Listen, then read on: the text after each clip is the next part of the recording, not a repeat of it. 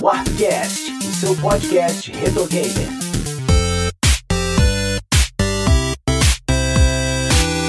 beleza? Sou o JP Moraes, está começando mais um episódio do Warpcast. Hoje eu tô aqui com Kel Spiri. Olá. Sidney Rodrigues. Olá, pessoas. Oda Lemos. E aí, pessoal? Mano Beto. Muito bom dia, boa tarde, boa noite. E recebendo aqui nossa querida Claudinha. Tudo bom, Claudinha? Tudo bem, você? Vocês já viram aí no título nosso papo de hoje, até por isso que a Claudinha está aqui, né? Entre outras qualidades que ela tem, é super fã de Atari 2600 e esse grande console é o nosso tema de hoje que você acompanha depois dos nossos recadinhos.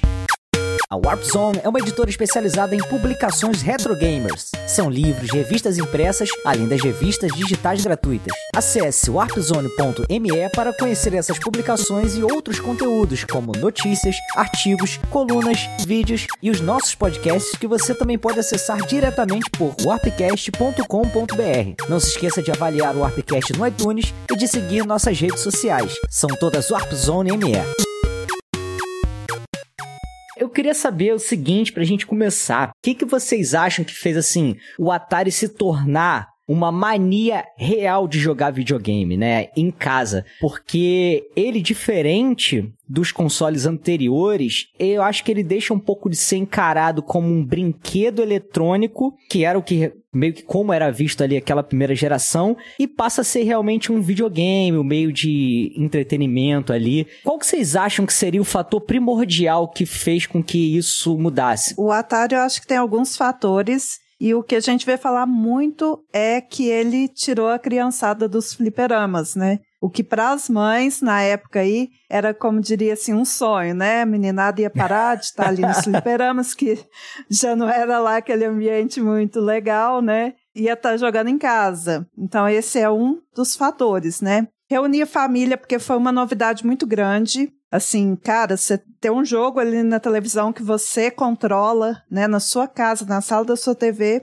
Então eu acho que isso também foi um fator, porque você via às vezes reunia família, igual aqui em casa, por exemplo. Não era para todo mundo jogar, mas sentava o pai e a mãe ali para assistir. Então, acho que foi assim, uma tecnologia é, muito nova para a época, né? Década de, final da década de 70, início dos anos 80 ali. Você vê aquilo ali, eu lembro quando eu vi a primeira vez, foi uma coisa fantástica. Então, acho que esse também é um dos fatores. E se a gente comparar até mesmo com os consoles da própria geração, eu creio que dois fatores ajudaram aí. O primeiro, a quantidade de jogos, né? Que em relação ao Odyssey em televisão era muito maior. E a questão dos clones também, né? Facilitou muito para todo mundo ter acesso. Então, acho que juntando esses três fatores aí, foi a chave do sucesso do Atari. É, o Atari tinha um marketing diferenciado, né? Me parece. Assim, ah, tem. Eles mesmo. apostaram muito nisso de como vender ele. É, e, ah, tire suas crianças do, do fliperama, né? Eu acho que esse é um primeiro ponto também que a Claudinha falou, mas a maneira como eles divulgaram isso, fizeram esse marketing mesmo, acho que também foi fundamental pro Atari. É, contrataram até o Jack Black, né, para fazer propaganda, né? É verdade, pequenininho, Sim. né? É sério? É, a propaganda do Pitfall o Jack Black, criancinha, é ele que faz. Que ele isso, tá com cara? Um negócio de explorador, ele fala para comprar. Acho que foi um dos primeiros trabalhos que ele fez, né? Até o Pelé também apareceu na parada. E o Pelé, o comercial, é gringo, né? O comercial é gringo, não é nem nacional. Mas era o Pelé mesmo ou era o Jô Soares? Era o Pelé. era o Pelé. E era engraçado que ele tava jogando um jogo dele de futebol. E aí tá segurando mancha assim, né, do Atari. Ele ficava tentando rodar, rosquear o mancha do Atari.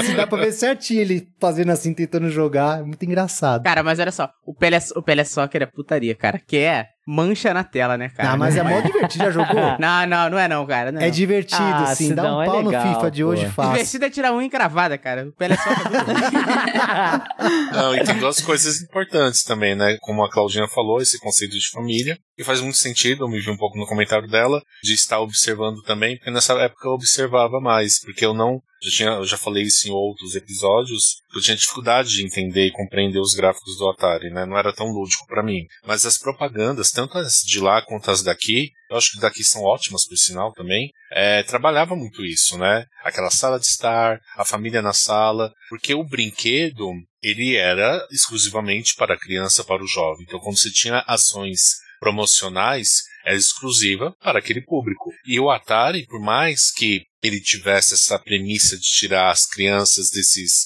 estabelecimentos duvidosos, você Duvidosos tinha é ótimo. o, o início né, do Atari, pelo menos, tanto aqui quanto lá nos Estados Unidos, quanto no Brasil, né, porque o Brasil chegou um pouco tarde, chegou em 83 pela Polivox, até então era clone. Ah, então, contando desse período, era propagandas inspiradas nisso, né, de trazer não só o jovem, a criança, mas é a família, é o entretenimento para a família, sem falar que é para a família. A imagem já estava lá por si só, né? E você tem um Pelé fazendo o maior jogador de todos os tempos, fazendo comercial. Eu acho que o marketing ajudou muito também, né? Principalmente para esse conceito familiar. Que até minha mãe jogava, né? E eu acredito que muitos pais e mães aqui, né? Nossos pais, nossas mães também jogaram na época, né? Então isso é fundamental também. Eu concordo com, o que a Claudinha falou nesse aspecto. Eu acho que a maneira também, o próprio design do console, que era pensado para combinar com a estante da, da família, Pode pra ele não crer, né? Exatamente. Com a estante, com aqueles carros de estadunidense que eu não entendo, tem uma madeira É, do lado, eu não consigo crer. entender aquela É isso. Com a porcaria, própria cara. TV, né, Jota? A Sim, própria é TV, verdade. Telefunken, que era madeirona do lado, combinava demais. Mas eu acho assim que o trabalho que eles fizeram do marketing foi muito forte, muito forte. Aquelas propagandas que falavam que ele era o inimigo, né? Isso. Ela é uma propaganda meio tenebrosa ali à noite e tudo. É, aí tipo, alguém invadindo uma casa, e quando entra a criançada tá jogando videogame. Então eles tinham, eles tinham uma coisa muito lúdica, não somente nessa questão da propaganda, pra você ficar im- imerso àquela proposta do jogo, como também os cartuchos, a arte do cartucho do manual, te entregava isso. Então era um mistério. Até você chegar efetivamente pegar o controle e jogar, até ali você já tinha criado toda uma narrativa. E aí chegava num ponto que gráfico nem importava, né? Você conseguia identificar o que estava ali na tela, dentro daquela questão de, de você ter visto o comercial, pessoas con- conversando sobre, pegar o cartucho na mão, ver a arte, ver o manual. Quando você colocava o cartucho para jogar, aquilo era um complemento dessa experiência que você teve desde o início lá, onde quando estavam te dando martelada na cabeça pra botar aquela, aquele jogo na sua cabeça, porque você tinha que jogar aquele jogo, até realmente no, no, no momento que você estava jogando o jogo ali no Atari.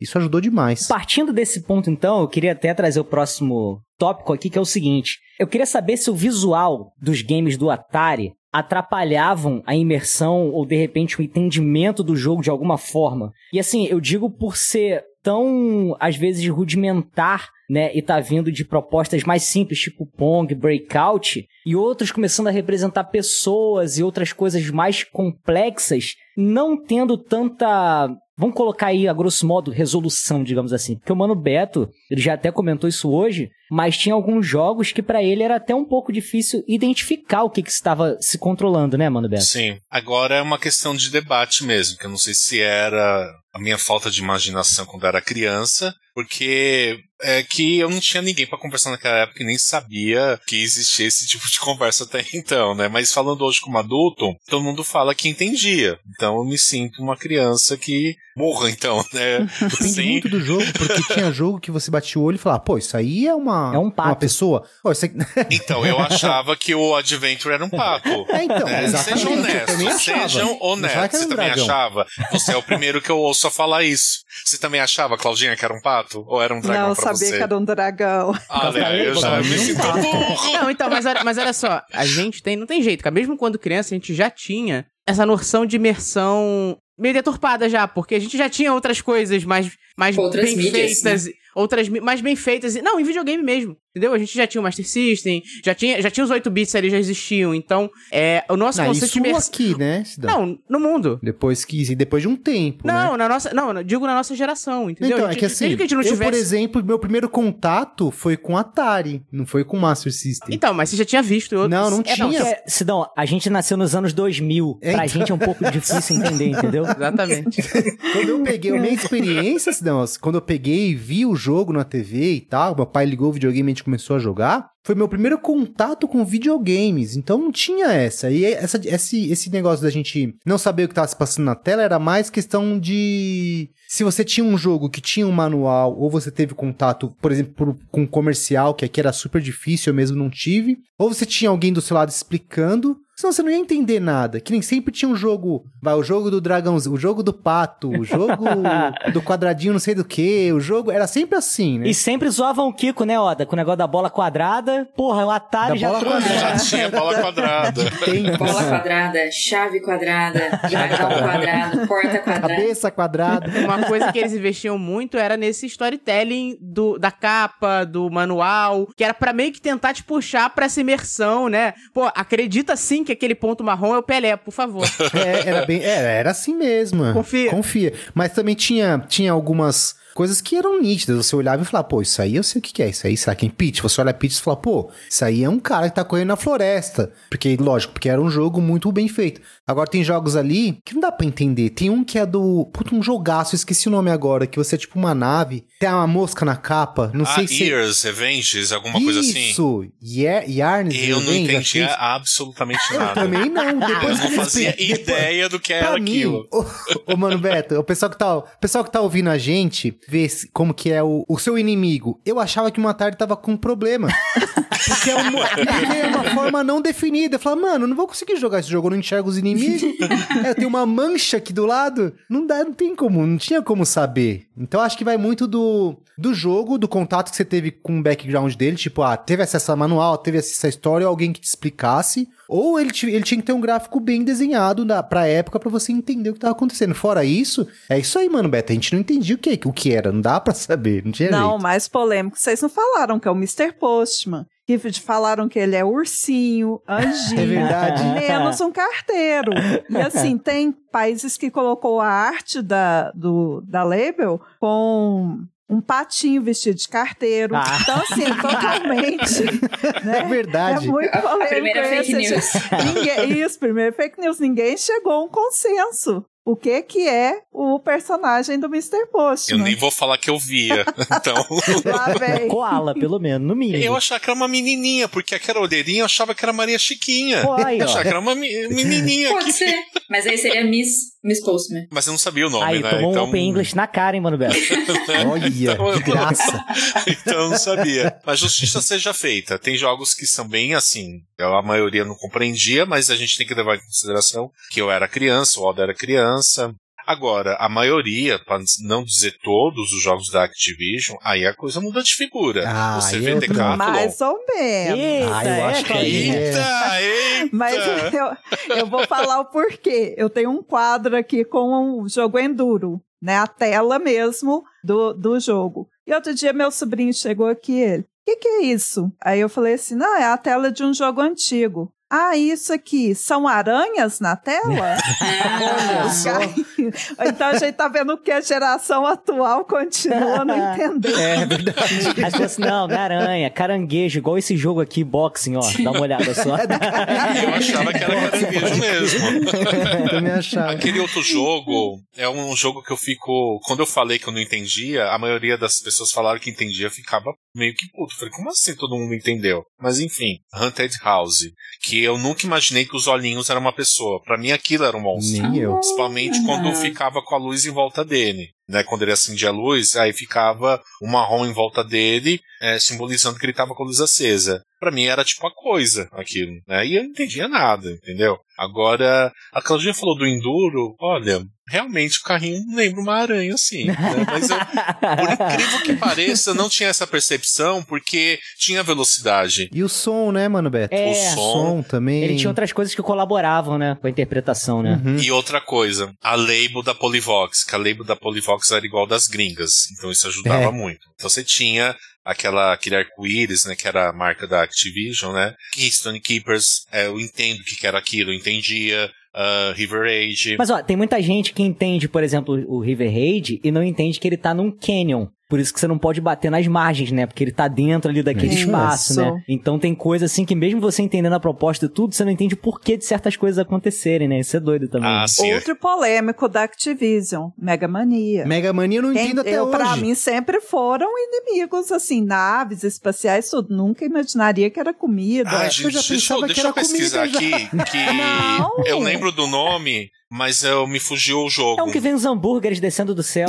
Isso! Então, esse eu, tava- eu jogava e a gente brincando a gente falava isso. A gente falava, ah, agora é a tela do. da azeitona. Não sei, era aquelas rodelinhas que passavam. Ah, agora tem que matar os hambúrguer. Aí chegava na- dos amarelinhos que ficava assim, falei, agora é o ferro de passar. Porque ele fazia assim na tela zigue-zague, a gente falava, agora tem que atirar no ferro de passar roupa. Não, pra mim era gatinho. Meu Pode crer também. A gente achava que era aquele ferro de passar antigo, aí no final era meteoro, a gente falava, ah, o Cheetos tá caindo. Cheetos bolinha. Caraca. Tá o caindo, tem que atirar nele. pra mim também. Overcooked, sucessor espiritual do Mega Marin também. Então, a gente, é eu não achava que era. A gente não achava. A gente achava que talvez fosse algo que a gente não conseguisse identificar. Só que pra ficar mais fácil a comunicação, a gente começou a dar nome pras coisas. E até Ah, hoje, quando a gente entendi. vai jogar Mega Mania, a gente fala, pô, agora é a tela do, do Cheetos, a tela do, da azeitona, a gente vai botando nome porque pelo que parece, né? E a capa da Polivox no Brasil representa muita gente, né? Tipo, é um homem com óculos escuros, refletindo e com uma cara. O que, que é isso? Né? Então, a label, né? Dá uma pesquisada aí. É muito engraçado a label porque tá o cara assim, né? O que, que é isso? Né? Tipo a Claudinha, um né? De óculos. E tem um gatinho. E tem um gatinho.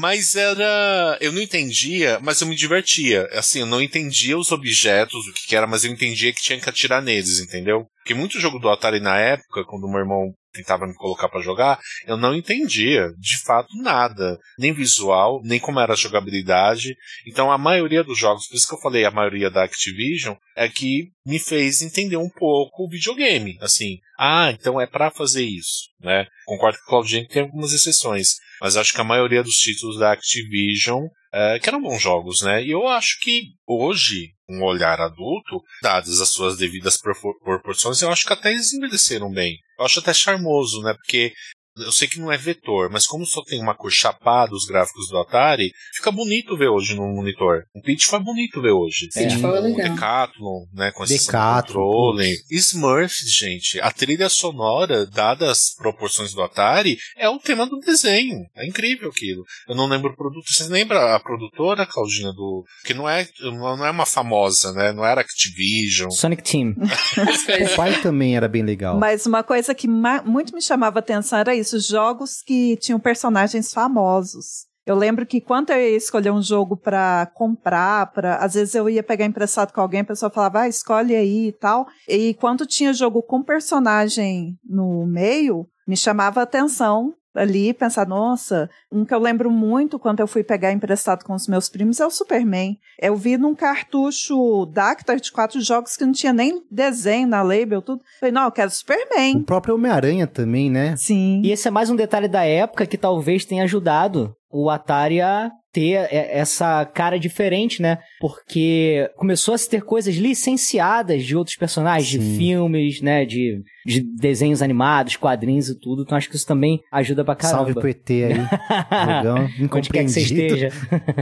Ah, Snoopy. O Giovanni falando aqui que Snoopy é visualmente impecável. Realmente, Snoopy é muito bonitinho. Pode Você crer. joga na casinha, tipo, aqueles delírios do Snoopy quando ele ia no Barão Vermelho, né? É, a gente sabe o que, que é, né? Delírio é.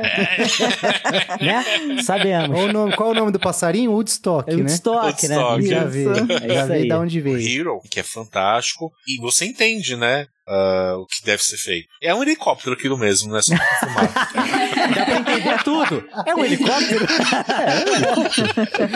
Ou é um cara com uma mochila É. com uma hélice? No Atari 2600, a gente vê um salto gigantesco ali. É porque a gente fala gigantesco e parece, ah, pô, tá zoando, essa mesma coisa de sempre, mas não é. Né? A gente tem um certo salto ali gráfico dentro desse console, começando com coisas com telas estáticas, e aí passa por jogos que passam a ter ali uma rolagem lateral ou vertical, e até a fragmentação dos elementos da tela, meio que ali como assets, né, para fazer repetição deles, economizar espaço físico do cartucho, tipo o caso do Pitfall e tal. E o Oda sempre fala sobre essa relação entre limitação e criatividade para movimentar a evolução dos games. O Atari 2600 é um caso desses, Oda? Que deu uma empurrada pra frente ali na, nos games? É, e assim, é, além- no caso do Atari, além da, da, da, da limitação, eu acho que foi essencial o conhecimento do hardware, putz, e o gabarito dos desenvolvedores, cara. Porque, assim, tem jogo que. Vai, se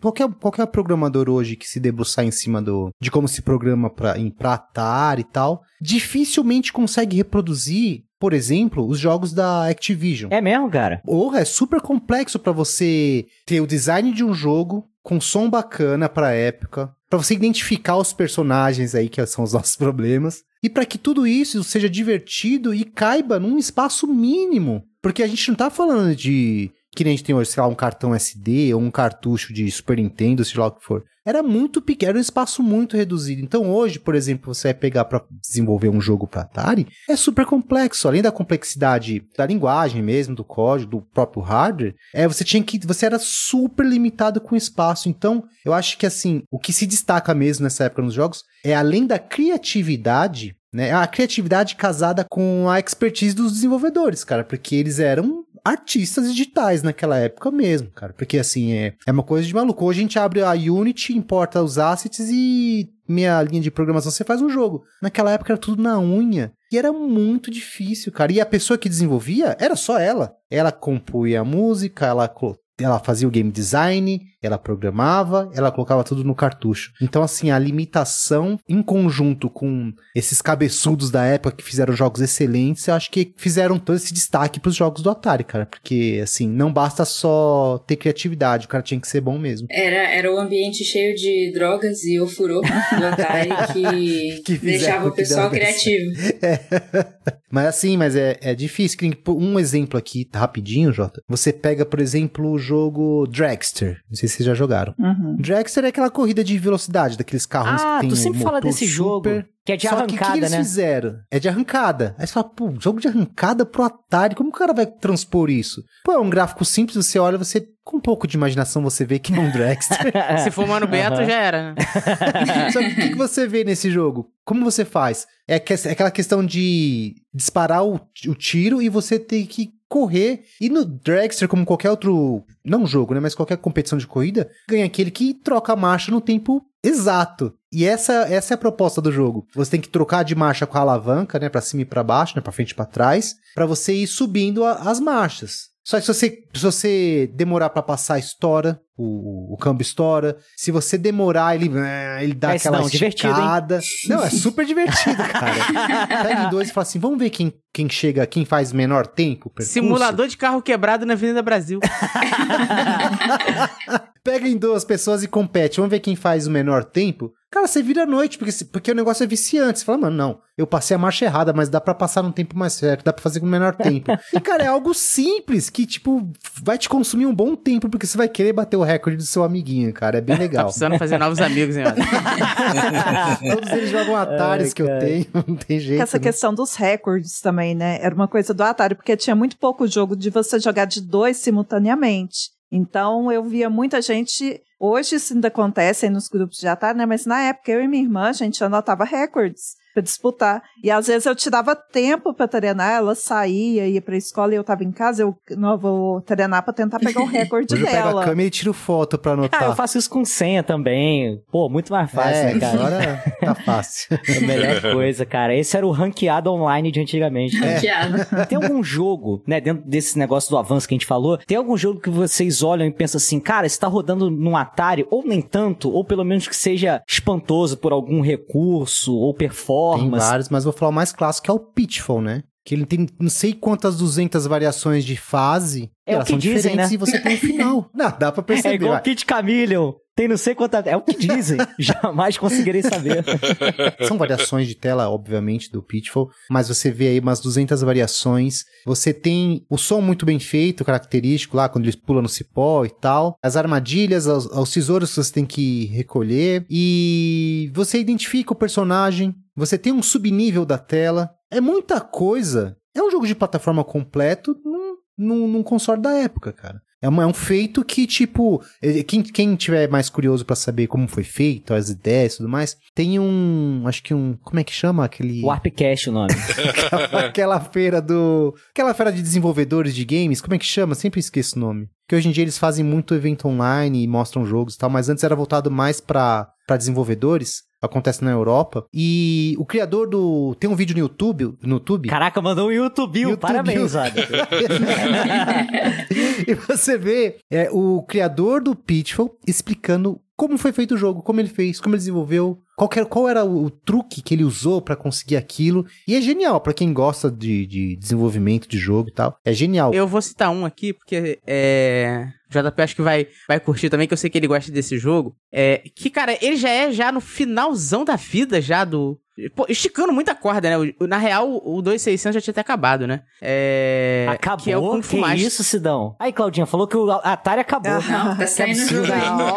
Eu nem lembro se ele roda no 2600, que é o Kung Fu Master. Sim, 2600. Não roda, roda, roda. Sim. Cara, Uhum. e ele é muito impressionante, cara. Ele é muito impressionante. Tipo, é assim, claro, ele é um jogo já, pô, 87, basicamente. Já. Pô, já tava, cara, quase, sabe, já tinha 10 anos de Atari aí no mercado. O grande Master System já estava no mercado. Pois é, cara. Não, pois é. Então, assim, pra você ver, é um jogo visualmente muito impressionante, cara. Não, mas sério, ó, o Mega japonês, se eu não estiver enganado, sai em 88, um ano antes. Então é um, porra, tá muito ali já na, na frente, né, cara, de tempo de, de console. Olha, o vôlei do Atari, eu acho que ele é um jogo assim que ele é. Todo um conjunto dele foi muito bem feito. Se você pensar ele graficamente, eu acho ele bem legal. É o que tem o sol no céu, assim, no fundo, tudo. Isso. Então você vê que é um vôlei de praia. Ali você vê a quadra, o mar lá no fundo. E eu acho muito interessante que, assim, vai entardecendo no jogo, né? Você vai jogando ali, o sol vai se pondo. Aquele barulho do mar ficou muito característico. E a jogabilidade é boa, né? Porque esses jogos de esporte, como a gente já falou aí, além de graficamente eles não ser muito legal, a jogabilidade de alguns também era um pouquinho complicada. E o vôlei não. Ele tem uma boa jogabilidade. Então, eu vejo ele assim como um jogo que foi muito bem feito em todo o conjunto dele pro Atari. A própria anatomia dos personagens, né, Claudinha? Você consegue Isso. identificar o corpinho todo, tudo. É muito legal, Os cara. movimentos deles, né, ali com as mãozinhas e tudo. Tem um cartucho, Jota, da Dactar, esses de chave, quatro chaves, que ele tinha quatro jogos. Ele tinha esse vôlei, tinha o Pelé, né? O Pelé Soccer.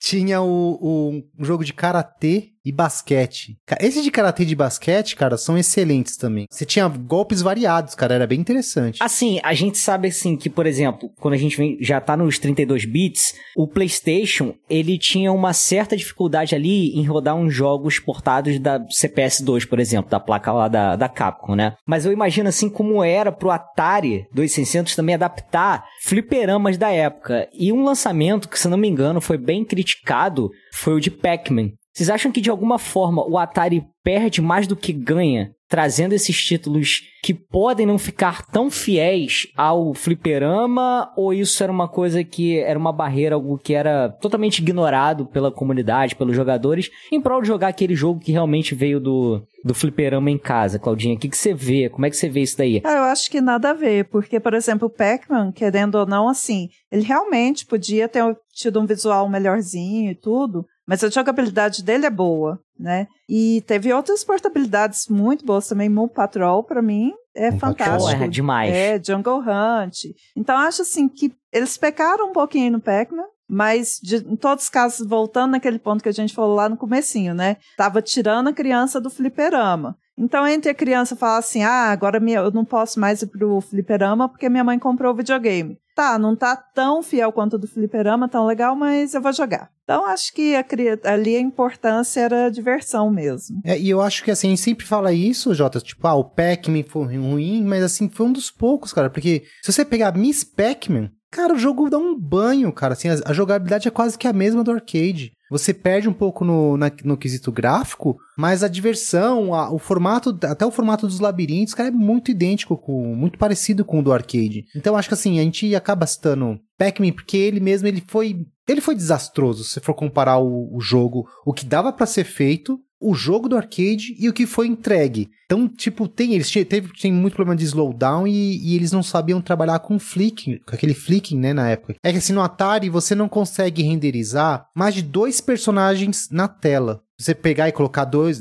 mais de dois você não consegue. Porque assim, lembra do Pong? O Atari ele foi desenvolvido para você fazer jogo Pong. Essa sim, é isso. Você fala Pong, tá o quê? São duas barras, a bolinha, o placar e, o, e uma barra de informação embaixo que às vezes era usada para timer, essas coisas. O que você vê, por exemplo, nos jogos da Activision é eles pegando esses elementos, transformando para dar vida a um personagem a um jogo. Então, olha o quão complexo era você pegar isso, esse, esse tipo de limitação e transformar em outro tipo de jogo. Tanto que se você vê é, muitos jogos, se você quando entra, você entra por um lugar, você entra pelo lado direito da tela, ele sai pelo outro lado. Aham. Essa era a limitação. Então imagina você desenvolver um jogo que com um personagem que ele anda e faz tudo que tem que ser feito naquele espaço e sem fazer com que ele vaze, é, tentando montar com com background e os elementos básicos que eu acabei de citar, você compor as coisas. Então, voltando à parte do Pac-Man, eles não souberam trabalhar com isso, porque para você mostrar os fantasmas, que eram mais, que eram,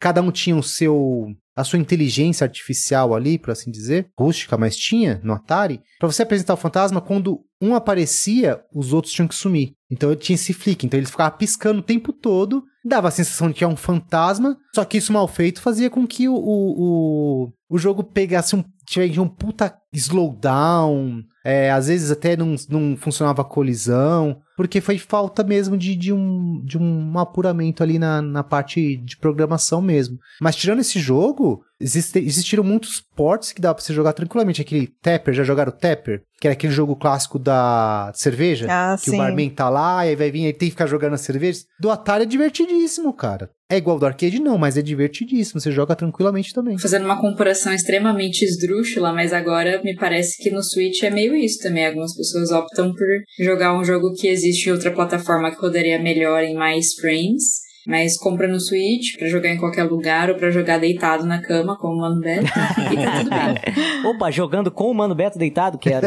Aceito.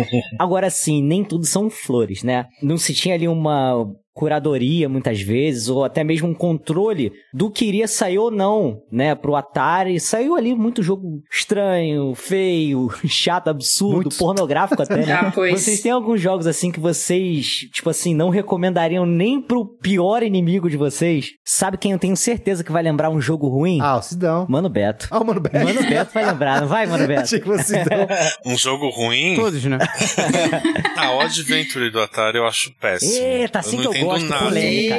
Tá. Por isso que eu te entreguei a hate. palavra, Mano Beto. É isso Eu que não queria. entendo nada daquilo. Mas você continua não entendendo? Depois de adulto, depois de ler o manual? Hoje não, porque eu sou adulto, né? Então eu joguei com uns tal. Mas eu tive que pesquisar muito também. Ok, eu já sabia que o pato era um dragão. Já foi uma evolução.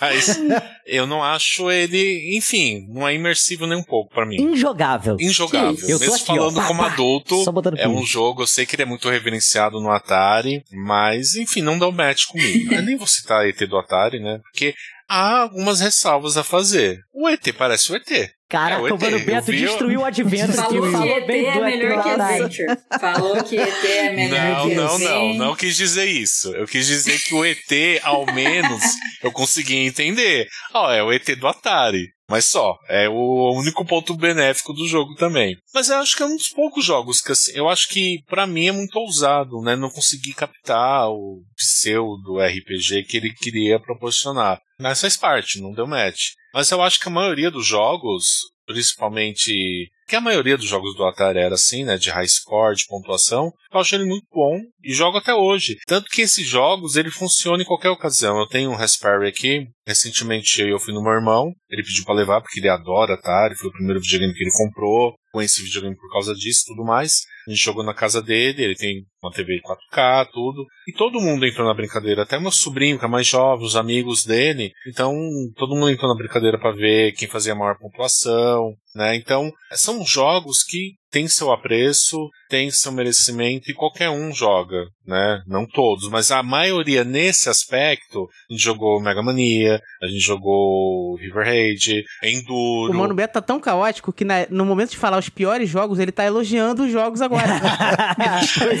É que ele quer consertar, cara. Quer consertar. Porque está registrado. Que ele dizer- falou, ó, que o ET do Atari é melhor do que o O Adventure. ET, o personagem, é perceptível do que o pato do Adventure. Só isso que eu quis É dizer. que o ET também é feio pra caramba, né? Parece, com todo respeito aí, o pessoal que tá ouvindo, parece um testículo. Então qualquer coisa que você fizer ali no Atari também vai ficar parecido com o ET, Se né, bem cara? que o ET do Atari, ele me lembra um pouquinho aquela. um saco aquela. escrotal. Não, aquele episódio do Pica-Pau das Cataratas, que o Pica-Pau tava disfarçando o barril da mulher de azul. Tem mais ou menos essa vibe também. Ai, Mas eu Deus. acho que numa, num geral, eu, eu- teve, deixa eu ver outro jogo ruim. O Adventure é o primeiro, ah, o Box Nossa, da é o luta de pior? O caramba. Adventure é o pior? Eu acho, Caraca. eu acho. Você não jogou o jogo da velha 3D. Halloween eu acho terrível. Por Nossa! mais que eu entenda ah, não. graficamente. Claudinha, pode xingar aí, você está livre.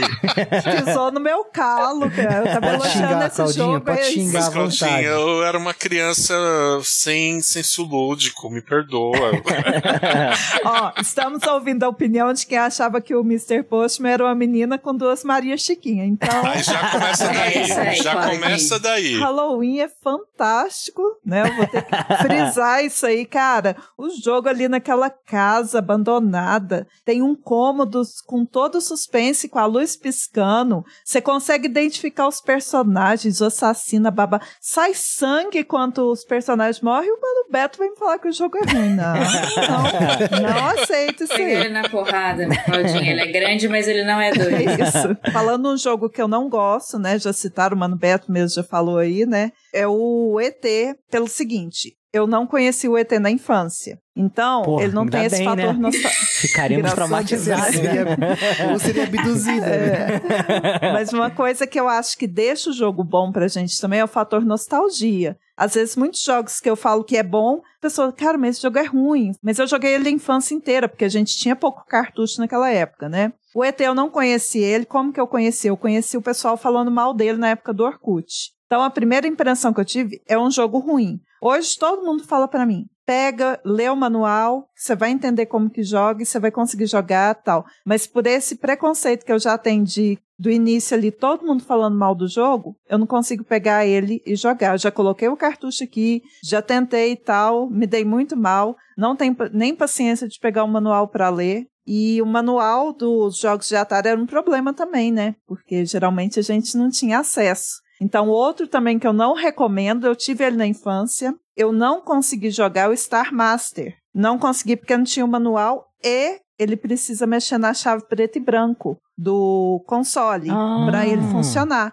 E o meu Dactar não tinha essa chave. Então, por mais que eu tivesse o manual, eu não ia conseguir jogar ele por não ter essa Putz. chave. Nossa. Isso, então foi um jogo que muito me frustrou, porque eu colocava ele, tentava mexer de tudo que é jeito e não descobria como jogar. E hoje, mesmo assim, no console, porque eu tenho meu Dactar de infância, eu não consigo jogar, porque meu Dactar não tem essa chave. Então, nunca vou conseguir jogar esse jogo no console. Então, tipo assim, dizem que é um jogo maravilhoso, fantástico e tudo, mas também me deixou muito frustrada, então não recomendo É, também. uma coisa bacana do Atari é, é que, assim, a é um controle, é um console antigo e tal, mas você conseguia, por exemplo, dependendo do seu modelo, você mudar a cor, né?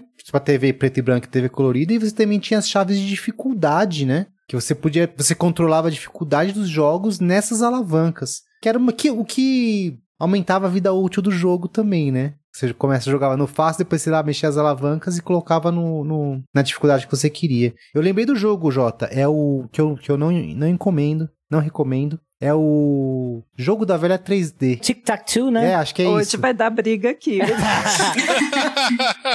Cara, eu adoro esse jogo. Sério? É muito complexo pra você aprender a jogar esse jogo. E você acaba se, frus- se frustrando antes de aprender e você acaba abandonando o jogo antes. Agora, se você estiver jogando com uma pessoa que já entenda como a Claudinha, talvez seja divertido, mas eu passo longe desse jogo até hoje. Cara, eu adoro. Eu peguei ele, eu ganhei esse cartucho na infância e eu fui sem manual, como sempre, mexendo até descobrir ali como as sequências que você tinha que fazer. Nossa, então, Tipo assim, eu tenho vídeo, tudo, que eu, eu sempre ganho, porque é um jogo de. Eu gosto muito de jogo de tabuleiro, jogo de estratégia. E quando eu vi o jogo de tabuleiro no Atari, eu, opa, aí esse aí vai ser legal. E ver o jogo da velha, que é tão simplesinho, daquela forma ali mais complexa, ah, que isso, adoro. Eu não entendia nada, na verdade. Eu olhava e fazia... Porque ele, ele, é, ele não é um, um, Não é plano, né? Igual a gente costuma Aham, jogar Não, aqui. ele é com 3D, três. irmão. Chora. Não, ele é 3D, um em cima do outro, e a grade é 4x4, se eu não me engano. Isso. Não é nem 3x3. E você tem Então, várias imagina. possibilidades ali, né? Você pode ganhar em um tabuleiro só, você pode ganhar em todos, você pode ganhar colocando a primeira pecinha no primeiro quadrinho, depois no segundo tabuleiro, no segundo quadrinho. Então é muito. Você tem que ter ali um, um olho na sua jogatina e no do oponente, Uma seja faculdade. contra o Uma console. faculdade. Uma faculdade de engenharia. Diploma. Boa. A gente sabe que o crash dos videogames acabou tendo várias causas, né? Então não seria justo da nossa parte chegar aqui e apontar o culpado único pra isso. A gente vai apontar o culpado único mesmo assim, porque a gente não quer saber de nada. A gente não tem compromisso com a verdade. É, a gente não tem compromisso com nada. Mas assim, falando sério, eu queria saber de vocês o que, que vocês acham, assim, não que seja o culpado único, mas aquele principal aspecto, assim, que causou o, o crash, na opinião de vocês. A própria Atari, as leis que não protegiam... O capitalismo. Também. mas isso é a causa de todo o principal, problema, né? As leis que não protegiam software, o contrato ali que era, sei lá, mal fechado... Cara, eu acho que a Atari foi. Ela foi vítima do próprio sucesso, tá? É, o fato dela ter reinado tanto tempo sozinha, né? Até a gente ter concorrentes de peso. Precisaram vir já pra. Quando a coisa já tava afundando, né? Eu acho que fizeram muito mal pra Atari. Durante muito tempo ela, cara, nós vamos ser a, nós somos a principal empresa de videogame do mundo. A gente vai. Na cabeça deles, eles iam ser isso pra sempre. Não se preocuparam, talvez, com aspectos mais burocráticos da coisa, né? Manter um controle de qualidade, é, controle de lançamento, né, cara? Então, assim, ter vendido tanto Atari atraiu mais pessoas pra fazer mais jogos. À primeira vista, isso parece uma coisa boa. Mas se você não mantém um controle de qualidade mínimo, né, cara? Saiu trocentas porcarias. Assim, tem alguns, alguns documentários, alguns livros falam também que o, o, o Nolan Bushnell, ele era meio, meio malucão também, né, cara? Então, assim, ele não, ele não sabia gerenciar muito bem onde a empresa devia focar seus esforços, então ela meio que investia dinheiro pra caramba em um monte de coisa. Era uma empresa que tava meio na loucura, cara. Tipo, a tecnologia tava engateando, é uma empresa que, como várias empresas da época, começou numa garagem ali e tal. É uma empresa de fundo de quintal que virou um negócio milionário do nada. Os caras não souberam lidar muito bem com isso, cara. E eu acho que faltou profissionalizar a empresa, né? Que foi o que aconteceu depois, quando a, a coisa. Não, a Atari nunca se profissionalizou, profissionalizou. No final das contas, ela foi pro buraco. Mas outras empresas aprenderam com o erro dela. Inclusive a Activision, que meio que saiu de dentro da Atari, né? Aprendeu que, ela, que eles precisavam fazer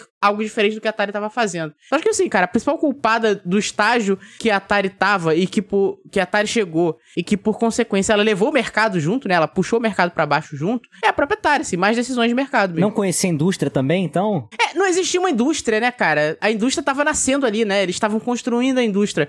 Eu acho que faltava. Faltou, tipo assim, contratar um executivo de, outra, de, outro, de outro mercado, é, um administrador de verdade de empresa pra manter a empresa, entendeu? Resumindo, acho que o Sidão falou, questão de estratégia mesmo, de, de, de negócio em si, né? Fala, pô, chegamos até aqui, a gente precisamos evoluir o nosso produto, precisamos trazer mais no- novidades. Qual será o próximo passo da empresa? Parece que não estava muito claro, né? Eles acabam, acabaram lançando outras versões do Atari, né? O 7200, 5000 não sei quanto tal, não sei o que, até a própria questão do, do computador pessoal lá da Atari e tal. Mas não se tinha uma, um, um desenho mesmo, assim, do, da trilha que eles iam seguir como empresa, né? Então acho que isso fez com que derrubasse a empresa também. Eu até acho que eles tinham um time de desenvolvimento bom, né? Eu acho que eles. é, os, os próximos atalhos foram saindo e eram os melhores, até, enfim, a gente acabar caindo no Jaguar e tal. é, que aí já é eles completamente malucos, mas. é, eles, eles foram conseguindo. evo- Eles conseguiram evoluir da- do ponto de vista de tecnologia. Eu acho que o que faltava era um direcionamento de empresa mesmo, sabe? Mas até quando você falou da Activision, por exemplo, eu acho que eles, concordo com o que vocês falaram, né? Eles não conseguiam se organizar. Por exemplo, a Activision. Tinha ali o pessoal fazendo jogos fantásticos, mas ganhando muito pouco. O que, que eles fizeram? Saíram e fundaram a Activision. A Atari tentou barrar, porque eles estavam fazendo jogos para a Atari. Mas aí, no fim, os jogos da Activision estavam fazendo sucesso, estavam fazendo vender a Atari, eles deixaram então a Activision ali. O que que acontece? Às vezes, se eles tivessem dado mais valor a esses profissionais ali dentro, mantido eles e mantido esses jogos com o nome ali da Atari e tudo, Às vezes eles iam ter um direcionamento maior. Então começou o quê? Ramificar um negócio ali que era deles, aí tinha a Activision fazendo jogo por fora. Não podia, mas eles teve que deixar, porque com tudo fazia vender console. Então isso aí que o Sidão falou mesmo, né? Eles não tinham ali uma organização de empresa e tudo, de indústria, né? Foi fazendo as coisas ali a ermo, né? Sem um pensamento e eu acho que acabou nisso mesmo. Naquele documentário do que tem na Netflix, que é uma sigla, não vou lembrar agora, GDLK, talvez, tem uma entrevista do, do criador do ET, né? Do Atari. E ele fala que, na verdade, assim, eles tinham, eles tiveram uma semana para desenvolver, uma semana para desenvolver a ideia e quatro semanas para entregar o jogo pronto, porque tinha que ir para prateleira para vender o jogo, para sair no Natal. Então eles estavam pensando assim, tem que ter jogo na prateleira para vender, para vender. E acho que cai naquilo que o Sidão falou de não ter controle de qualidade, porque para casar com o Natal, com o, enfim, o lançamento do filme do ET e para pegar esse hype, lançou qualquer coisa. O ET ele ficou muito emblemático emblemático, né? Por causa do, do, do, daqueles casos de cartucho enterrado no deserto, toda aquela coisa, né? Mas o ET, ele é só um sintoma de uma coisa que já estava acontecendo. A empresa estava tava desmoronando. A empresa estava desmoronando, entendeu? Inúmeros, né, jogos. Não só o ET, né, que tiveram tipo, pouquíssimo tempo de desenvolvimento. Né? O ET, coitado, virou meme no, no final das contas, né? é. né? Mas vários outros jogos tiveram problemas parecidos. O King, o King Kong tem um problema. Exatamente, sofreu com os mesmos problemas. Era um jogo mal pensado para aproveitar uma IP que eles conseguiram, que tinha que fazer. Ó, faz aí pra semana que vem. Cara, o, o próprio Alien também, cara, que é um Pac-Man com Alien, sacou? É. Mas se você for ver que a gente falou do desenvolvedor do, do ET, pra você ver que toda essa correria fez com que putz, ferrasse com o desenvolvedor ele não conseguisse entregar algo de qualidade. O mesmo cara que desenvolveu o ET, ele desenvolveu aquele Arn's Revenge, que é um baita de um jogo. Que a gente até brincou aqui que eu não conseguia saber o que era o inimigo e tal, por causa da limitação do Atari. Mas ele é um é baita, um baita jogo. jogo que eu não consegui entender. Vai, Oda, continua. Hoje eu entendo. Mas ele, é um, ele, ele, tem uma mecânica bem diferenciada pra época. É, pra você derrotar o chefe, sabe? Essas coisas que a gente vê hoje em dia. E naquele jogo já tinha. E o mesmo cara que fez esse jogo fez o Atal, fez o ET, né? Que não é dos piores jogos, mas não, não caiu na graça do povo também. Cara, é, o Sidão citou o Atari Jaguar aí. E só para deixar aqui pro pessoal uma dica, a gente fez um episódio, é o Warpcast 84, sobre o Atari Jaguar. A gente recebeu o grande Edson Godoy, lá do VGDB. Pô, o cara mandou bem pra caramba sobre muito, muito. tudo que você precisa saber de Atari Jaguar, tá ali, cara. E também o episódio número 24, que a gente falou sobre David Crane, e a gente abordou bastante esse aspecto aí da, da Activision e tudo mais, como é que foi essa, esse momento que eles romperam e tudo mais, né? Agora, pra gente fechar aqui o nosso episódio, a gente, todo o episódio de console, a gente monta o nosso top de jogos. Cada um de nós vai colocar aqui três jogos que a gente acha que são indispensáveis para estar tá num, num, top aí. Na verdade, 3x6, a gente vai fazer um top 18 aqui. Ó, eu vou começar aqui no meu top. Eu vou colocar o Empire Strikes Back, que é o Império Contra-Ataca de Star Wars, que é um jogo bem oh, legal. Porque, legal. Quem imaginaria isso? Independente de Star Wars, ele tem muita coisa bacana do tipo assim, controle de velocidade da nave, sabe? Você pode ir dando toquinho assim, acertar o quanto de aceleração você coloca, níveis para cima, para baixo, atirar o tiro certeiro ali, dar a volta aí para trás, para frente. Tem um radar, um mapa embaixo para mostrar a tua posição, a inimigos. dos inimigos. Cara, é incrível. É um jogo muito legal. É, Laser Gates é um jogo bem bacana também, que é muito de timing, de você saber a hora de você avançar ou não, porque tem umas barreiras lasers assim que, que formam. Tem que ter bastante mira para acertar o alvo direitinho e detonando o lugar que você tem que passar. Então é, é bem divertido. E o classicão River Raid aí, que também não poderia deixar de fora, acho que é chovendo molhado falar dele aqui, né? Eu não tenho muita coisa para falar porque eu não joguei muita coisa, mas eu posso destacar alguns. Donkey Kong, Boa. Adventure, pra. Desespero do Mano Beto. o Mano Beto fica triste comigo. E, cara, tem um jogo que. Eu ia falar Mega Mania, que, vocês já citaram, que ele é bem legal, mas eu vou falar de um outro que chama Pole Position, que é de carrinho, que eu acho legal. Eu joguei ele também. Muito bom. Vou passar então a bola pra Claudinha. Eu acho que ela vai ficar até chateada de falar só três, né? Nossa, foi difícil aqui pensar, mas eu fico com o contra-ataque. O pessoal reclama muito, fala que ele é bugado, mas é entender o jogo ali. É tipo o ET mesmo. Você tem que entender ali a manha do jogo. eu gosto muito. É, o Frostbite foi o primeiro jogo que eu joguei na vida. Eu acho ele muito divertido. O fator de diversão dele é demais. Quando você passa ali de 200 mil, o jogo fica frenético. É. Né? Então, concentração total no jogo. Então, eu acho fantástico. E um que às vezes não é tão conhecido assim, mas eu me diverti muito e divirto até hoje, é o Stampede, que é o jogo do vaqueiro, né? Hum. Eu chamava o jogo da vaquinha, no fim eu descobri que são bezerros, mas tudo bem, né? Tá dentro do tema aí. Dentro do tema bovino, né? Isso. Não deixa de ser. É. E eu acho ele muito divertido também, acho muito bem feito, é da Activision, né? Então eu fico com esses três aí. Oda, qual o teu top 3 aí? É, é difícil escolher três, né? Mas eu vou colocar o boxing do Atari, que é muito divertido. Assim, é um dos jogos de que você também joga de dois ali e se diverte a valer. Mega Mania, também não pode deixar sem. Aí, putz, aí vocês me ferram. Eu não vou falar um tão clássico assim. Não, um clássico, vai um clássico então. Vem cá, vai. se, ó, se ninguém falar os clássicos, eles vão ficar de fora do, do, do top 18, tá? Só pra É, avisar. então. Já, já aconteceu. Todo mundo, Já aconteceu. Foi todo mundo deixando pro Então, outro, não, pro outro, mas pro outro. eu nem deixei pro outro. Esse aqui é o meu top 3 do, do coração mesmo. Ficou nesse deixa que eu chuto, e aí os, os melhores jogos ficaram de fora. Top 3 do coração, então, é Decathlon, Mega Mania e o boxing, eu ia falar o Frostbite, que pra mim, o meu jogo favorito do Atari é o Frostbite também, a Claudinha... Frostbite pra mim é o, é o melhor jogo que tem do Atari, mais divertido. Então eu vou colocar o bo boxing no, no lugar dele. Muito bom. Sidão. Cara, ó, eu não vou me fazer de rogado, não, tá? É, eu vou falar do Space Invaders, que é, ele é o rosto do, do Atari, tá? Quando você fala em Atari, a primeira coisa que vem na sua cabeça é Space Invaders, não, não tem pra onde correr. Tem sim. Eu acho que ele não pode não pode estar de fora dessa lista. Breakout, que é um jogo que eu joguei muito, muito, muito. Ele é o, é o primeiro jogo desse gênero Breakout Games, né? Eu gosto. Que é esse jogo que bate, volta. Joguei isso muito no Brick Game, depois joguei muito em consoles também, gosto muito. E é o primeiro jogo do Steve Jobs, né? Isso, isso. Ele É. que fez. Estevão Trabalhos. Ele que um mandou trabalho. fazer, na verdade, né? E, e eu vou indicar também o Hero, que é um dos jogos mais bonitos em termos de gráfico aí do Atari. Eu acho um jogo que até o, o Mano Beto conseguiu entender o que tá O acontecendo. helicóptero. Ô, Mano Beto, manda aí agora teu top 3 aí pra gente. Smurfs, que é muito bom, é da Coleco. Ele é muito bonito e é um dos poucos jogos que tem uma trilha, né? Porque a maioria dos jogos não tem a trilha no, no Atari. Keystone Keepers, é, eu acho super simpático aquele jogo, que é baseado na série da década de 20, né? Série muda, né? E eu acho muito bonitinho aquele jogo. Eu vou falar mais pela sonoridade, que eu só fui ter interesse em sonoridade, em sons e música de videogame a partir dos 8 bits. Mas esse jogo, fui jogar depois de um certo tempo, não foi na época, mas eu gostava da musiquinha dele, que ele também tem musiquinha, é um dos poucos. Né? O Moon Patrol. Eu Ah, ele é no bom, começo. legal. Né? No É começo tem né, aquela introduçãozinha e o carrinho que é com patinha, né? Pulando. É com patinha? Eu acho. Não é uma patinha, o, o, parece uma Caraca, patinha. peraí, calma aí. Eu achava que era esteirinha, assim, de Isso, pneuzinho. Ah, entendi.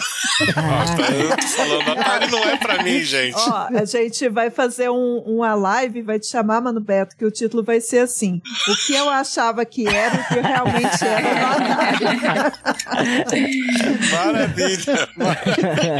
Dragão grávido. Muito bom, cara. Então, ó, nossa lista aqui, o nosso top 18 ficou com Empire Strikes Back, Laser Gates, River Raid, Donkey Kong, Adventure, Pole Position, Condor Attack, Frostbite, Stamped, Boxing, Mega Mania, Decathlon, Space Invaders, Breakout, Hero, Smurfs, Keystone Keepers e Moon Patrol. Faltar sempre vai faltar coisa, né? Mas tá É, sempre provado? vai faltar. É, falou Pitfall. Ninguém Pitch, falou Pitfall, Pitfall. Enduro. Ninguém gosta desses dois jogos.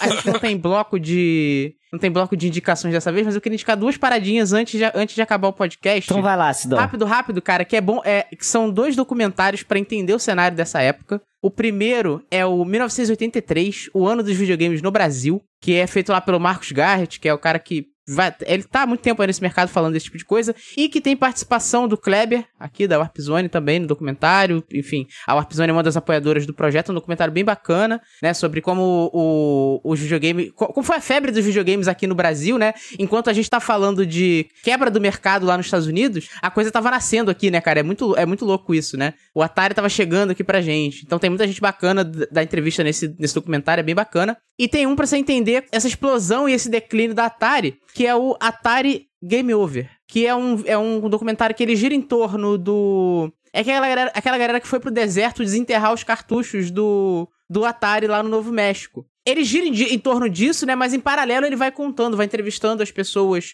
é, que trabalhavam ali, o pessoal da Activision, o Nolan Bushnell, toda essa galera. Eles entrevistam eles ali pra, e mostram como é que era o cenário, né? Como que a empresa cresceu tanto e como que ela caiu tanto também, né? E assim, o, o desenterrar dos cartuchos é quase um bônus do documentário. Bom, gente, então é isso. A gente vai encerrando por aqui mais um episódio maravilhoso do Warpcast. Eu queria agradecer demais a presença aqui da Claudinha. Claudinha, muito obrigado. Sem você, este episódio não seria o mesmo. Acrescentou demais, como sempre. E o espaço é todo seu para fazer o jabá, né? Não só daqui, do que você quiser, tuas redes sociais, que você produzir. Fica à vontade que o espaço é todo seu. Primeiramente, eu que agradeço o convite. É sempre muito bom falar de Atari. Quem puder, me segue lá no Instagram, arroba. A Twitch tá meio paradinha também, mas segue lá que uma hora eu volto com conteúdo lá. E quartas e sextas eu tô aqui no Warp Zone nas lives aí, né? Quarta aí com o pessoal, lembrando aí os tempos dos anos 80 e 90. E na sexta com as meninas aí, a gente falando sobre retro gamers, videogames no geral aí. Então acompanha a gente aí também. Então é isso, a gente vai ficando por aqui. E vocês já sabem, não desliga que agora começa a nossa leitura de comentários. Valeu!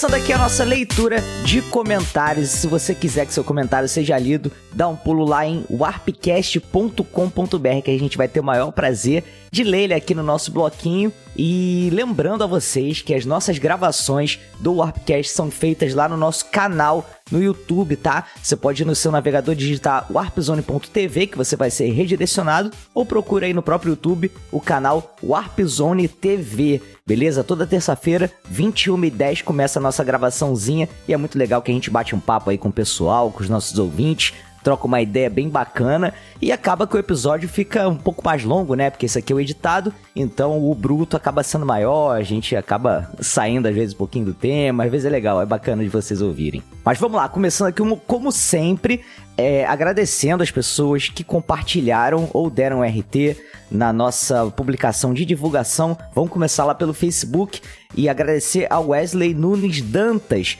Muito obrigado aí por compartilhar o nosso post e lá no Twitter a gente tem o Julinho Rockman, que participou aqui desse é, episódio que a gente vai ler a leitura agora, né? Que foi do Mega Man X.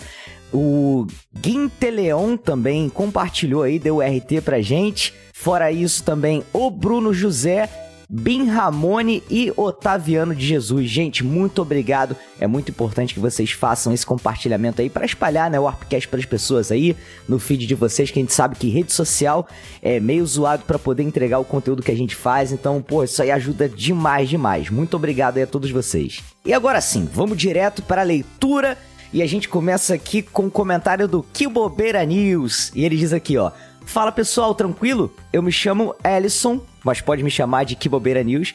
Já acompanho há muito tempo o Warpcast, mas nunca postei algum comentário e hoje estou quebrando essa barreira. Olha aí, cara, seja muito bem-vindo aqui. A gente adora ler comentário de todo mundo e ó, tenho certeza que eu já vou adorar o teu, cara. Quero agradecer muito a vocês todos pelo ótimo cast. Continuo com esse trabalho que é maravilhoso.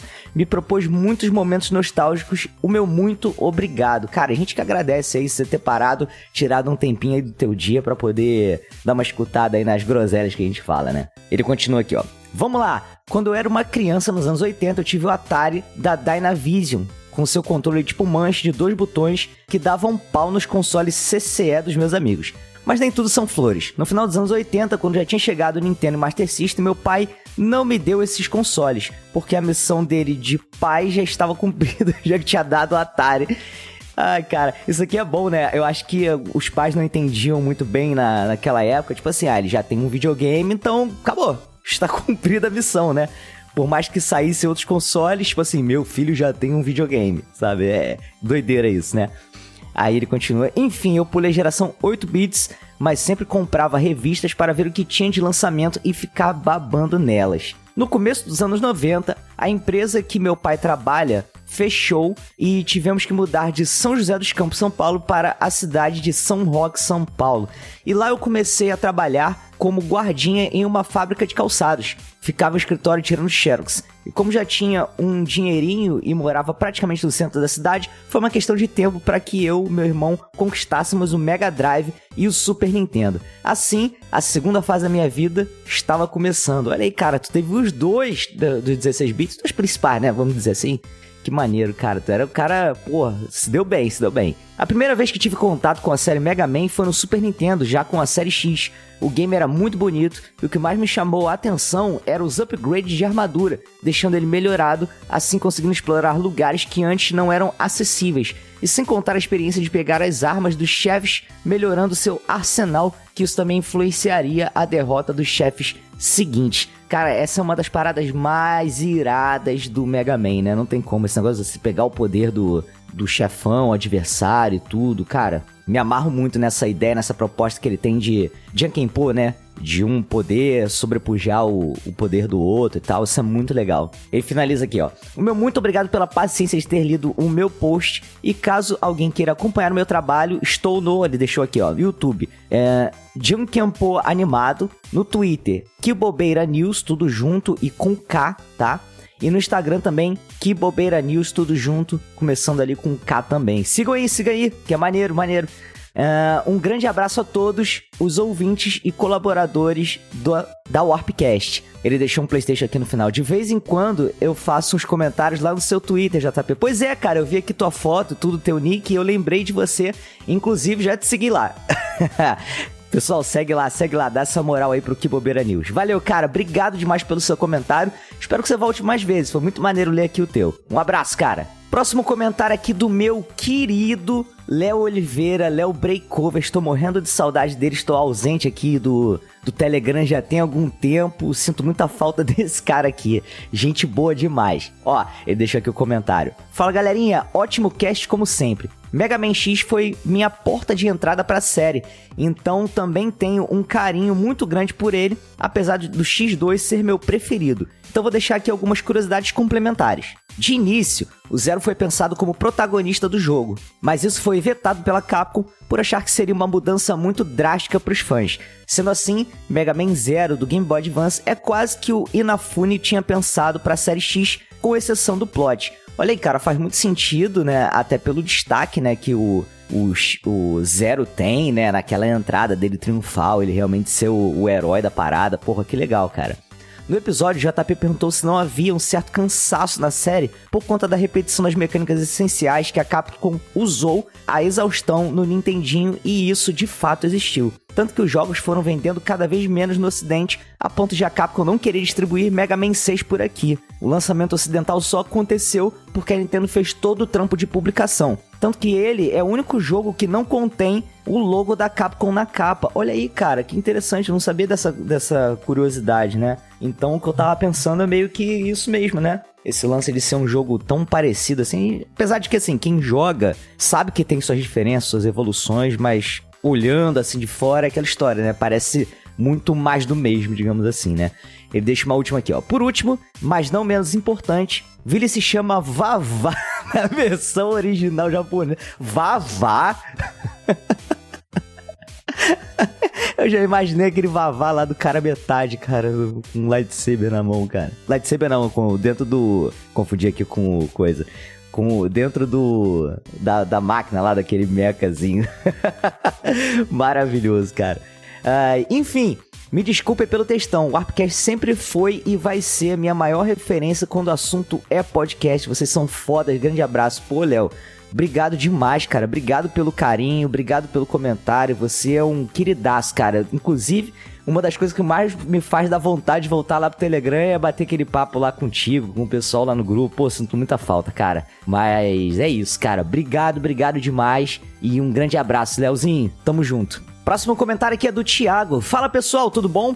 Mega Man é uma daquelas séries de jogos que sempre ficava no meu imaginário que um dia iria jogar. Esse dia chegou e pra valer mesmo, eu comecei pela versão do PSP. Putz, que jogo lindo. Gosto muito da versão do PSP. Já do Super, foi a primeira que eu tive contato via emulador e eu me incomodei. Lento e com cores meio lavadas, diferente do que vocês comentaram no cast. Mas jogando fora, jogando agora no Vita, não achei tão lavadas assim. Mas a minha referência é a versão do PSP.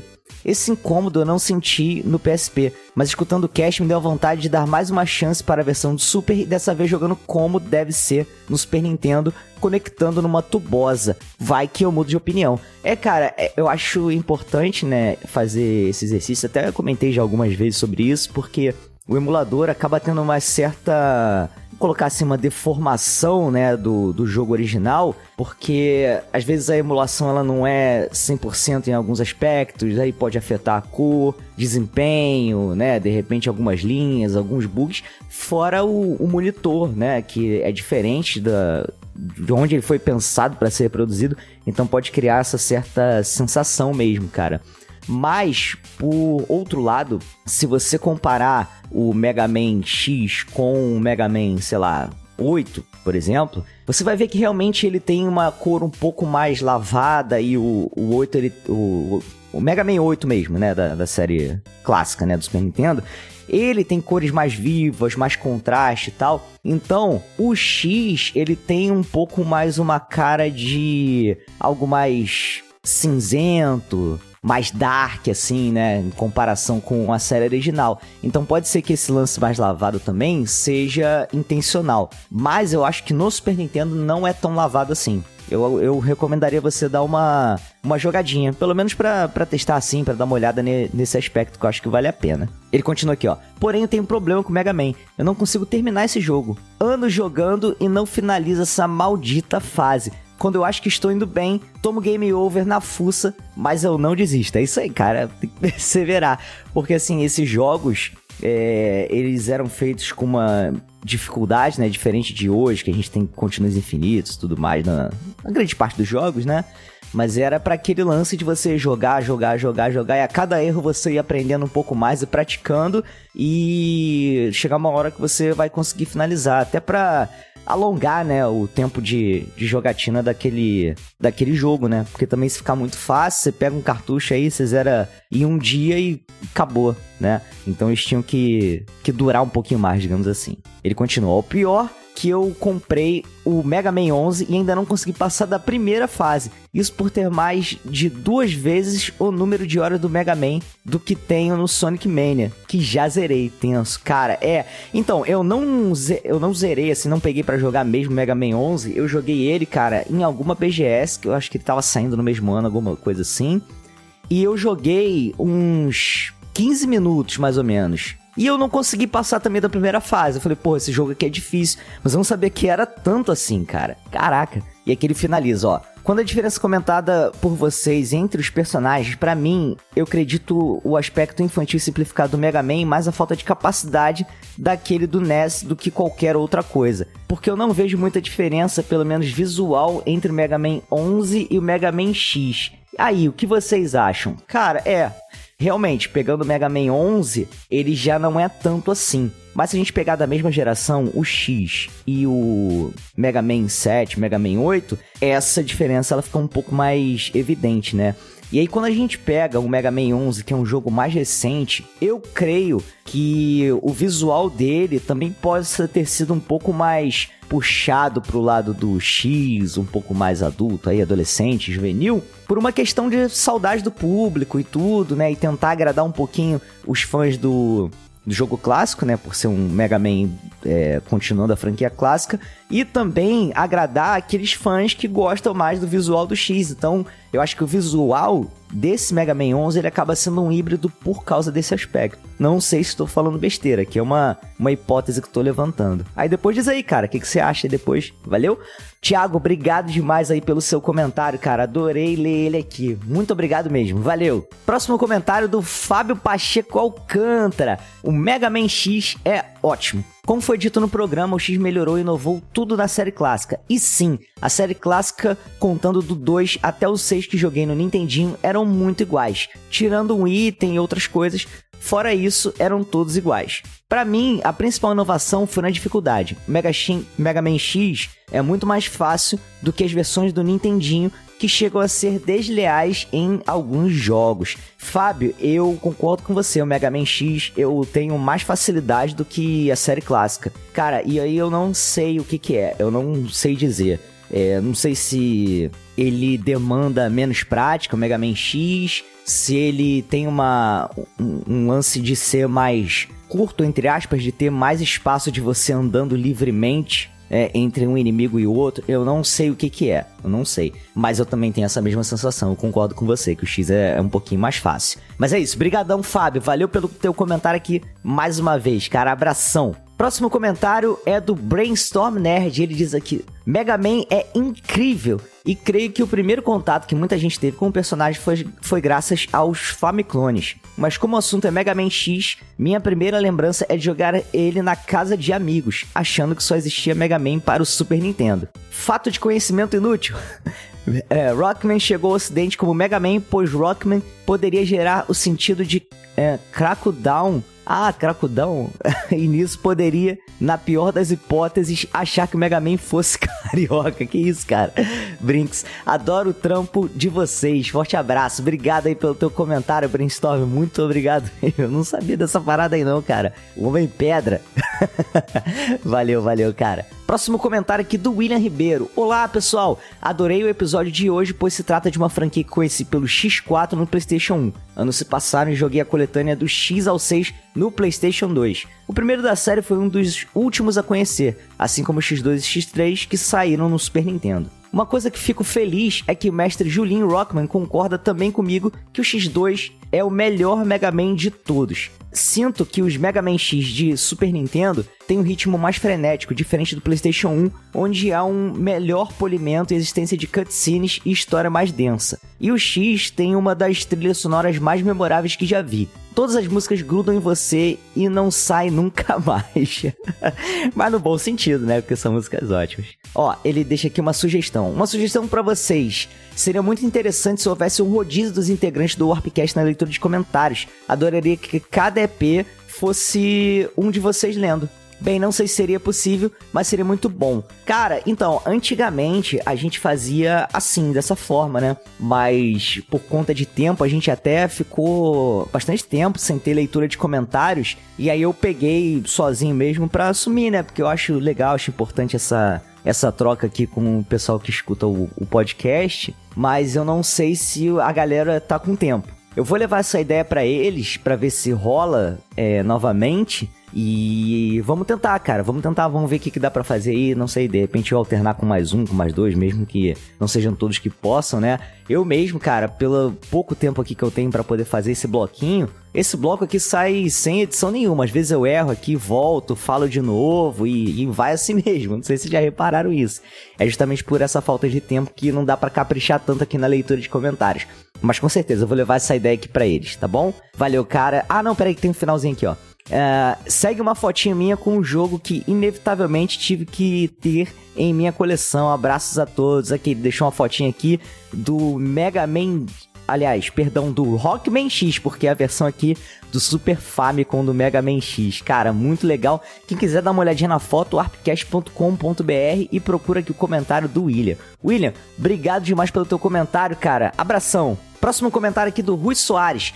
Fala pessoal, ótimo cast como sempre. E esse para mim foi especial, pois se trata do primeiro jogo do primeiro videogame da minha infância. Mega Man X é um grande jogo com as melhores trilhas sonoras. O X2 e o X3 são boas também, mas menos memoráveis. E realmente tinha esse ar de maturidade. É um jogo muito à frente do seu tempo. Vejo jogos da atualidade que têm muito da essência dele no fator de precisão, o que nos tornou gamers melhores. Pena que hoje em dia a franquia foi colocada de lado. Só tivemos um jogo mobile recentemente. Apesar do meme natural, gostaria de ver o Mega Man Cagueta ou o X9.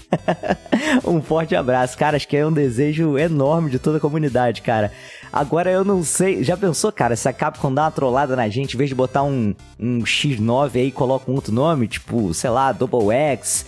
X ao quadrado, sei lá, algum outro nome aí, a gente fica sem esse meme que a gente esperou por tantos anos. Eu acho que tem um monte de gente tem uma pastinha já de memes preparados aí, salvo no computador, só pra postar aí quando a Capcom anunciar, né, cara?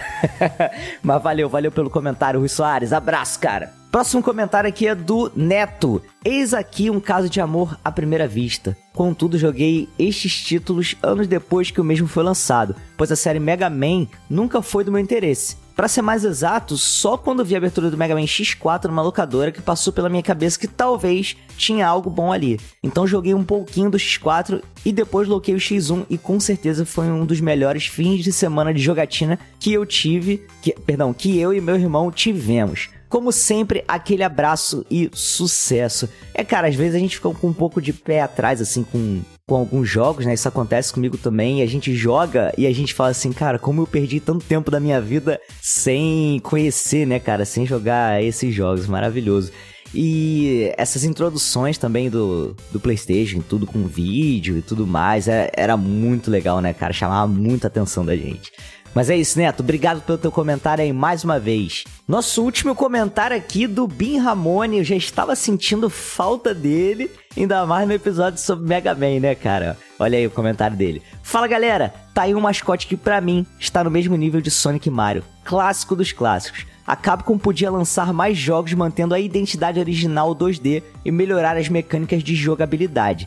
Existem franquias que deveriam permanecer exclusivamente no 2D, no máximo 2,5D, como Mega Man, Metroid e Castlevania. E sim, a série X supera a clássica do Nintendinho. Abraços a todos e até a próxima. Ah, cara, pô, abração aí pra você também. Pô, que legal, cara. É, que legal. Você acha que a, o X supera a clássica do NES? Eu não esperava, cara, porque tu sempre usa o avatarzinho do Mega Manzinho clássico, né? Eu pensei que você gostasse mais da, da clássica. Mas muito legal, cara, muito legal mesmo. Agora, esse negócio de não sair do 2D, cara, assim, eu acho que tem alguns alguns jogos que fazem essa transição assim de uma forma um pouco mais mais bacana, né? É, eu acho que o maior problema de tudo é assim, quando a gente tem uma franquia com aqueles lançamentos ali de jogos e aí deixa de de ter aquela mesma frequência de lançamentos para colocar jogos 3D que saem da proposta original e tal, e a franquia original fica de lado. Eu acho que assim, se a gente tivesse uma, uma frequência bacana, sei lá, de jogos de Mega Man X a cada dois, três anos e saísse um 3D no meio tempo, porra, acho que ninguém ligaria, na verdade, né? Acho que o maior problema é, é essa, essa substituição, né? Aí sim, realmente acho que fica bem chato. Mas concordo com você, cara. Tinha que ter Mega Man 2D para sempre direto, porque é uma franquia maravilhosa. E é isso. Abração, Bin. Obrigado pelo teu comentário aí. E a gente vai encerrando por aqui. Se você quiser que seu comentário seja lido, repito, warpcast.com.br. Ficaremos felizes demais em lê-los aqui nesse bloquinho maravilhoso que eu fico ansioso demais para gravar aqui toda semana. Beleza? Galera, um abraço. Até semana que vem, terça-feira, 9 e 10 da noite, tem gravação do nosso podcast no YouTube, Warp Zone TV. E sexta-feira, episódio novo aí no seu feed, beleza? Um abraço, galera. Até semana que vem. Valeu!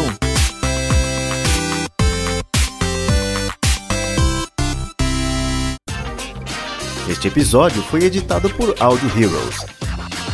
Saiba mais em audioheroes.com.br.